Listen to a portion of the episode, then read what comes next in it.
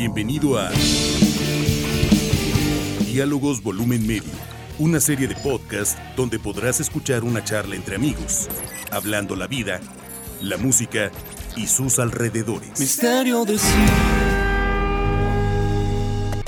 Esto es el volumen medio podcast, es el episodio número uno, el primerito de los que se vienen, los que, los que nos va a tocar eh, pues presentar. Y pues bueno, el tema de, de, esta, de esta semana, por así decirlo, eh, es el Club de los 27, que es esto tan famoso, tan, es, tan escuchado, tan sonado, ¿no? Eh, que prácticamente pues es esta, esta onda de, de toda esta gente que por alguna razón eh, que, tiene, que tenga que ver con la magia o con el destino o algo más, la gente muere, ¿no? Entonces, aquí tenemos como invitados para el día de hoy, pues bueno, el buen Chucky Saldaña. ¿Qué tal a todos? Un saludo para los eh, podcasteros, la gente que nos escucha a través de este, pues de esta aventura que nos aventamos como volumen medio a hacer podcast para, ahora que para que escuchen las opiniones como personales o lo que pensamos de distintos aspectos psicológicos de la vida y que en esta ocasión vamos a abordar pues temas tanto pegados a, a, temas del rock and roll, temas sociales, sociales, perdón, toda esa parte que a veces quizás eh, como rockeros queremos, pues no como rockeros, sino como personas podemos expresar y bueno, esta, esa mesa, esta mesa no cuadrada sino circular tiene como ese fin tener uh, puntos de vista distintos de algunos temas. Gracias a usted por darle play a este podcast. También se encuentra con nosotros obviamente el baterista de la banda, que es el Poker Hernández con nosotros. ¿Qué tal? Hola a todos, Poker Hernández aquí en el micrófono. Pues vamos a platicar sobre lo que ya nos anunció el buen Osito Villafaña, sobre el Club de los 27. Así es. Y pues para la parte ahora sí que médica o científica, psicológica, mística, mágica, musical. A un invitado que ya es conocido de años, Sí, porque nosotros podemos decir misa, ¿no? Podemos decir pendejada y media, lo que sea. Sí, sí. Pero al final, eh, las ideas o, o, o, lo que tratamos también con este. Eh, esta lluvia de ideas y de opiniones es que haya alguien que, que, que, que aterrice ciertas ideas, ¿no? Así es. Que nos diga, a ver, muchachos, está bien, pero la onda científica, lo que, lo que realmente puede ocurrir en, en, en, en lo que tenemos acá arriba, que es en la cabeza, en el cerebro, pues la ciencia dice que va por este lado, ¿no?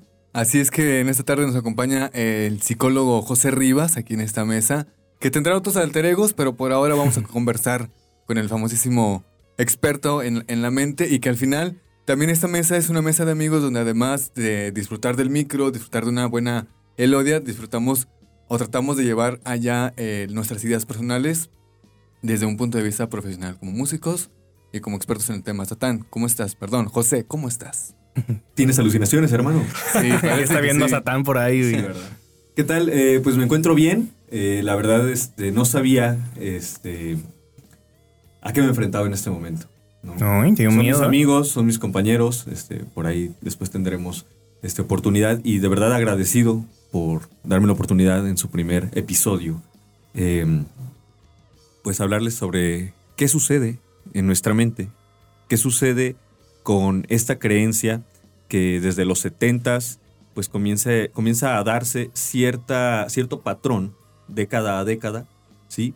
Y comienza a hacerse un listado tan, digamos, Característico. característico para la música, ¿sí? mundialmente, y, y que asombra aún, pero que no tiene tanta connotación mágica ni mística. Ay, no, yo quería que de eso se, se tratara, güey. ¿no? Ya, ya los spoileé muy feo, ¿verdad? Pero lo que pasa es que también es, es resultado de, de, toda una. Eh, pues toda una generación, ¿no? De hijos que venían de soldados de Vietnam, que traían todo ese aspecto para poder desarrollar, para empezar, creo que el hipismo, uh -huh. y que de ahí empezaran como esas ideas de, de, de pues del rock and roll, de, los exponentes que al final muchos de esos integrantes del Club de los 27 están eh, inmiscuidos en esos temas. ¿no? Claro, tienen éxito, son una leyenda, tienen poder, tienen validez por lo que crearon y lo que siguen siendo hasta ahora, que creo que, bueno, como músico también, este, más bien de carácter ahora psicológico, este, te lo puedo decir, esto es lo que pesa en el ambiente musical. Entonces, ¿podemos confiar en la fama? Mm, no ciertamente, creo que más bien hay personas que pierden el piso por no saber, no saber controlar el éxito, manejar el éxito.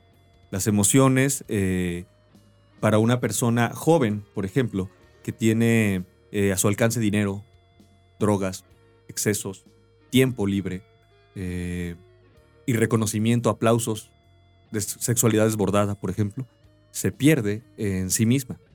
Existe un vacío. Por tanto que tiene, existe la, contra, la contraparte. Ok. Hay un vacío. Ok, este, creo que en la lista, pues hay, hay varios, varios exponentes, Sí. pues ya muy conocidos. Digo, este no es un tema Sí, no es el libro negro. desconocido, Ajá, realmente es algo que todo el mundo prácticamente sabe. Y pues en- en- entre ellos estaban, eh, pues este Jim Morrison también estaba, ¿no? Estaba la Amy Winehouse, ¿quién más? Ahí tiene la listita. Pues Mira. de las más recientes ahí Amy. Eh, Tengo, tengo un listado como de nueve este, del club. En el puesto número uno tenemos a Robert Johnson. Es un blusero. Ujú. Los de los Este- padres del blues. Este hombre eh, en 1938 este, pues pierde la vida. Ah, es que a él- eh, ahí, ahí tenemos un parteaguas. Ahí nace Ajá. la leyenda. Pero- porque a, a él más que morir, eh, bueno, muere obviamente pues, pero no por causas naturales. Lo No. murieron. Fíjese Lo murieron. curioso. Lo murieron. Lo murieron. Qué curioso caso, exactamente. Ahí es donde está revestido con este eh, ominosidad. Eh, Sigmund Freud nos habla acerca de lo oscuro, de lo que atrae, ¿sí? Que es este, tétrico o que puede generar ciertos temores en nuestra psique, en nuestra persona. Entonces, esto es atractivo también porque es desconocido. Es sumamente atrayente porque hay que develar ese secreto, ¿no? Entonces, eh, lo que tiene Robert Johnson es eh, todo este misticismo a partir de que le vendió el alma al diablo. ¿sí? En un cruce de cuatro caminos. Supuestamente ustedes pueden verlo también en la película de ¿Dónde estás hermano? Ajá. eh, con George Clooney, ¿verdad?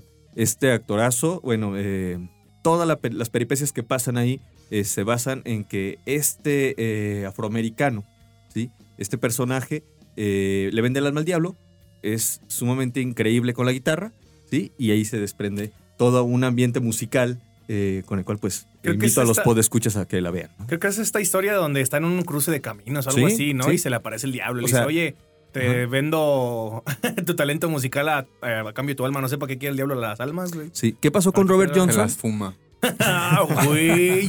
Qué loco. Como crico. Ah, caray. Bueno, Bueno, el diablo pues, es mi amigo y con él fumo Sucede poco. que Robert Johnson pierde la vida, ¿sí? A los 27 años y eh, nace por eso este, esta leyenda, ¿no?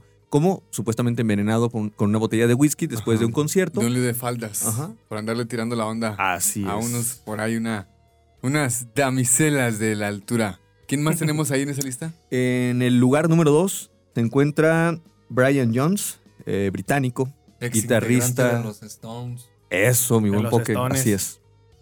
Bueno, pues en 1969, fíjense, de los 30 se guarda esta información y vuelve a resaltar con un fallecimiento en los 60. En 1969, entonces, Brian Jones pierde la vida eh, ahogado en una alberca. Lo encontraron en la alberca de su casa, güey, ahogado. Pero después de una party se puso, ¿no? Eh, esto refiere entonces a qué? Eh, a múltiples eh, conexiones con Mick Jagger, que supuestamente por Pero ahí... ese güey sigue, corriendo, güey, como Sí. si nada. Sí, pero se que especuló 20 el güey. que lo asesinaron. Ah. Se especuló en aquel tiempo, claro. O sea, O sea, que, que- que en la fiesta, dentro de todo el cotorreo del desmadre, eh, para que nada- no dejar sospechas, pues ah, se drogó y se cayó a la alberca y se ahogó, pero Así es. se sospechaba que lo asesinaron. Qué buen tip, carnal. Ya sabes. Porque ahí les va los excesos. ¿Por qué me voltean a ver a mí? Ahí les va los excesos. En el caso de, de Jones también eran, pues, sumamente, pues, Drogas. eh, eh, excesivos y exponían a la banda. Entonces él deja la banda y tres meses después es cuando fallece. Sí. Ahí tenemos, eh, pues, esta, esta constante que vamos a analizar un poquito más Bueno, la parte adelante. oscura, ¿no? La parte La oscura. parte o sea, oscura. ¿qué tiene que ver? ¿El diablo? No, sustancias. O sea, el diablo son las Robert sustancias. Pónganse Tercer, punto. A ver. Y Brian Jones también. No, perdón, Robert Johnson y Brian, Brian Jones. Jones. ¿Sale? Digo, esta lista es así al azar. eh, es como lo que estamos aquí aterrizando. Podrá haber eh, otro top, pero por ahora vámonos con esta lista. ¿Qué sigue ahí? Sí, eh, volvemos a 1970 con eh, el fallecimiento de Jimi Hendrix. ¿no? Cierto. Este hombre, eh, pues bueno, ya todos saben que consumía múltiples sustancias, Virtuosísimo Sobre para todo guitarra. ácidos. sobre todo ácidos, y se tiene eh, el registro de que en el consumo de somníferos y alcohol, bueno, él entró en asfixia y se, vomi- se, eh, se ahogó con su vómito. propio vómito. Broncoaspirosis. Broncoaspiró, Así ajá. es. O sea que esa parte, pues fue también parte de lo mismo, la fiesta, el rock and roll, los excesos, al El final... desmadre, pues. El desmadre es el que acaba con la vida de estas sí, personas. saludos a MATLAB. Así es. Y bueno, una gran pérdida. Curioso, en 1970, también después de la muerte, el fallecimiento de Jimi Hendrix, le preguntan a esta mujer, Janis Joplin. Dice, ¿usted qué opina del fallecimiento de, de Jimi Hendrix y el Club de los 27 que ya se empezaba a Sí, hablar ya en ese empezaba a entonces? hacer ruido. Eh, eh, sucede que ella le responde, no, es imposible que dos estrellas del rock fallezcan el mismo año. ¿Y qué creen? ¿Quién creen que falleció ese año? Ella. Claro. a los ¿Ella? mismos Sí, 27 ¿ella? años. Janis Joplin. Chan, chan, chan. y, ahí vuelve el- el- la connotación mística de... Lo El diablo, güey. El lo diablo, dijo Lo predijo. Es el diablo, güey. o no, ella, ella lo, Lo lo negó. Ella lo, lo negó. negó. Es imposible. Y ella fue la fallecida, ¿no? Güey, es el diablo, güey. Esta madre, es- a mí no me engañan, güey. Es el diablo, cucuy. Ese cucuyo. Así Justamente es. acaba de grabar eh, su último álbum, creo que el Pearl. Es que a lo mejor, sí, ah, es que a lo es. mejor las almas drogadas, güey, saben más rico y por eso el diablo se las lleva más pronto. Más encarameladas, ¿no? Como una manzana encaramelada, ándale así. ¿Quién más deambula en esa lista, Satán? Pues bueno, nada más como dato curioso, eh, por ahí de la 1.40 de la mañana se encuentra en Los Ángeles el cuerpo de Janis Joplin eh, repleto de heroína. ¿no?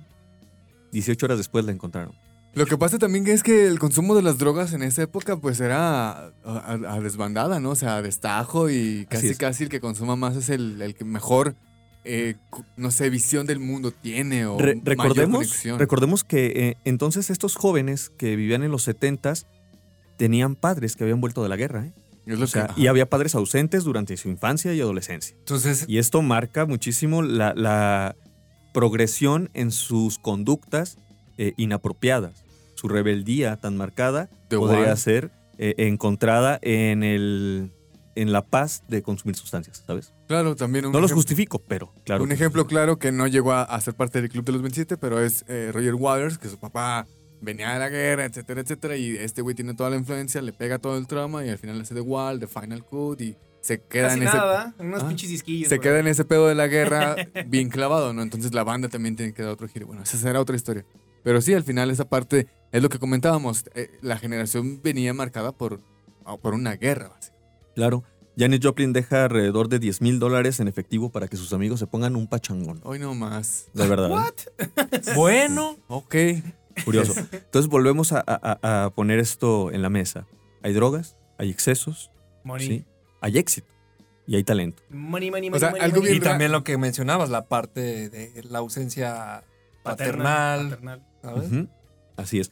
Y bueno, si investigamos un poco más, cada uno de nuestros eh, eh, enlistados seguramente tenían problemas eh, de sus relaciones personales, Pues como Amy Winehouse. como cualquier artista, Como muchos, pues. Como cualquier persona, ¿no? Como cualquier ser humano. Sí, pero se podría decir que ellos, este, como, como lo dices, este, Satán, eh, pues se, se intensifican, ¿no? Porque le Exacto. aplauden ese tipo de cosas, ¿no? Exacto, porque es una imagen a seguir. Imagínate, O sea, sí. exactamente, por imagínate la que, fama y el reconocimiento imagínate que, tienen. te está llevando la chingada, escribes una canción sobre eso, es un hitazo, la gente te aplaude por sentir, sentirte mal, ¿no? Entonces, Sí.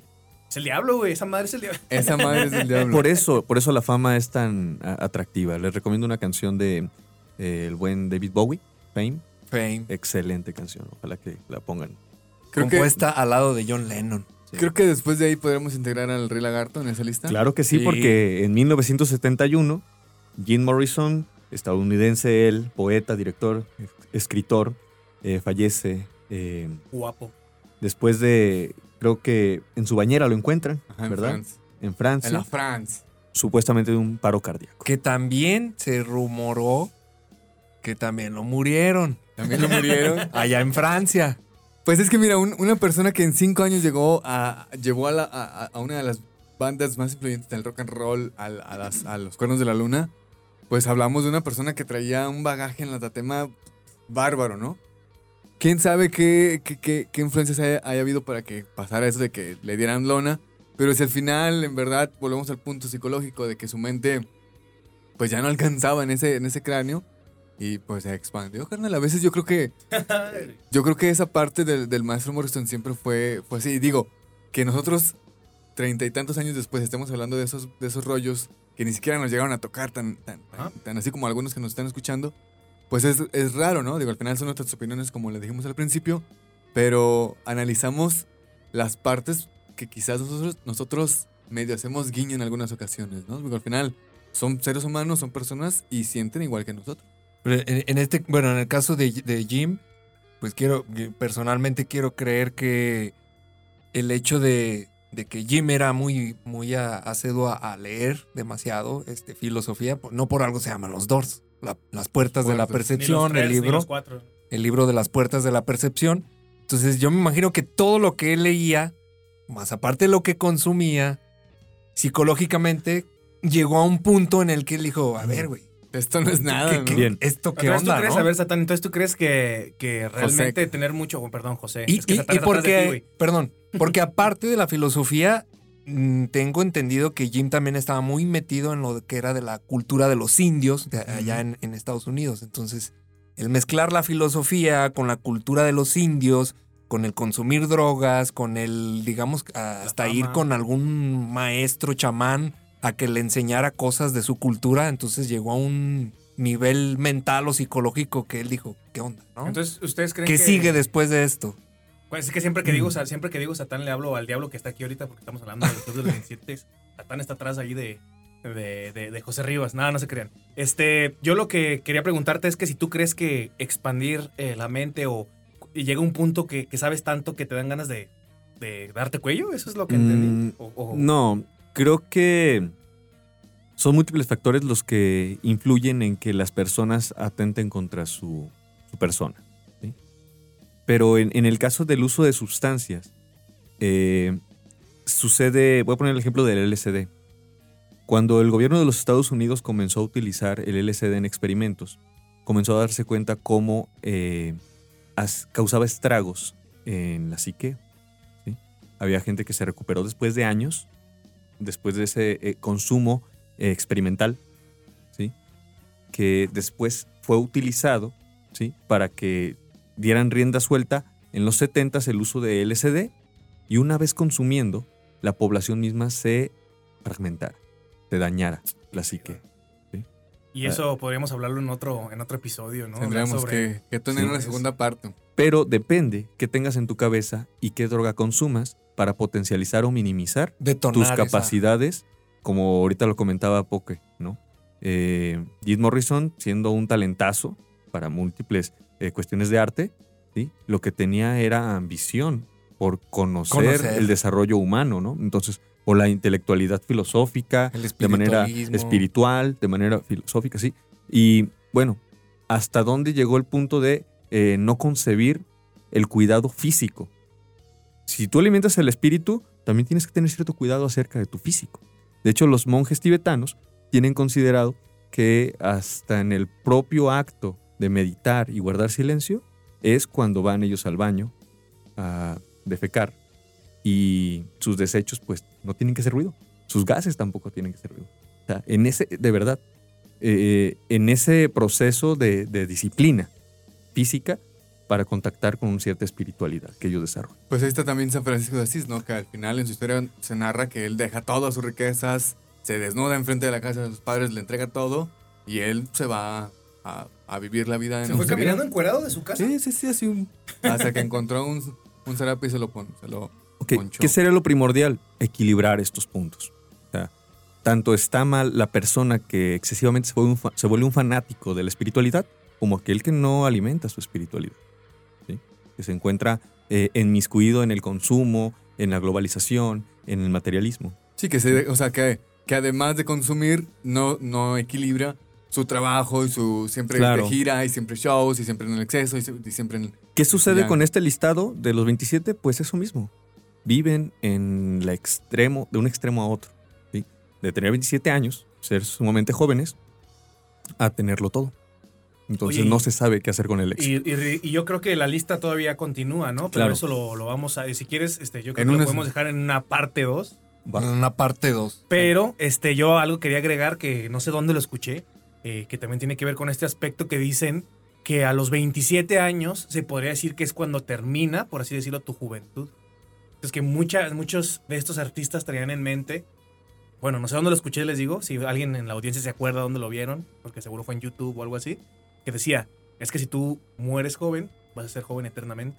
Entonces es este escape de muchos artistas de no querer terminar con esa juventud, ¿sabes? O sea, de pasar al siguiente, dar el siguiente El paso, famoso muere joven y vive para Pues siempre, ¿no? lo, mencionó creo que Kurt Cobain, ¿no? Exacto. Kurt Otro Cobain, y de hecho es el que sigue en la lista. No sé si quieren que lo comente. Pues a ver, Dale, ¿cuál es échale poder. Aquí sucede algo bien, bien interesante con Kurt Cobain porque en 1994, bueno, la generación X marcada, ¿verdad? Por ahí con el uso de también de pues, estimulantes ya más fuertes como pueden ser los tranquilizantes, los antidepresivos, ¿no? Junto con la heroína, pues el consumo de esta sustancia llevó a Kurt Cobain supuestamente a Sí, darse un escopetazo, ¿no?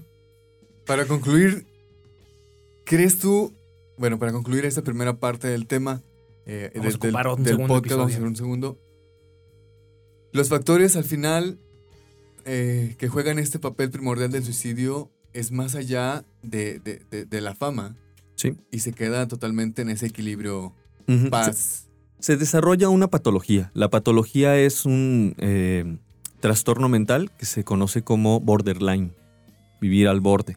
Eh, este trastorno, pues no lo digo yo, lo dice el Manual Estadístico de Trastornos Mentales, el DSM-5, y pues bueno, donde se encontrarían catalogados estas 27, digo, este listado de, 20 de los 27, y que algunos de ellos tienen rasgos patológicos donde su persona, ¿sí? su mente, no puede con este éxito y comienzan a infligir el descuido propio, ¿sí? El uso de sustancias, mantienen relaciones eh, estrechas o las consideran estrechas, pero son extremistas en el uso y abuso de sustancias, ¿sí? Este, se laceran o son unas personas autodestructivas, ¿sí? No tienen, eh, sobre todo los border, eh, no suelen tener equilibrio emocional. ¿sí? Y eso es la particularidad que, que engloba en estos 27. Y de hecho, Mm, Eso es lo que todos coinciden, ¿no? sí, la, la psicología ya lo estudió y en el 2007 se hizo un estudio en Liverpool donde se comprobó que hasta cierto punto de nuestra edad, entre los 25 y los 30 años, se tiene esa crisis, la crisis de los 30. ¿sí? Claro. Pero ¿cómo es para un músico? ¿Cómo es para un músico? Pues es fatal, porque ahí es donde tienen miedo a perderlo todo. Si usted está entre esa edad y si ya la pasó, cuéntenos ahí en, en nuestras redes sociales. Estamos como arroba volumen medio en Twitter, Facebook e Insta- Instagram. Y pues también que acompañe eh, las redes de José Rivas. No sé si, si gustes compartirlas o si tengas algunas personales.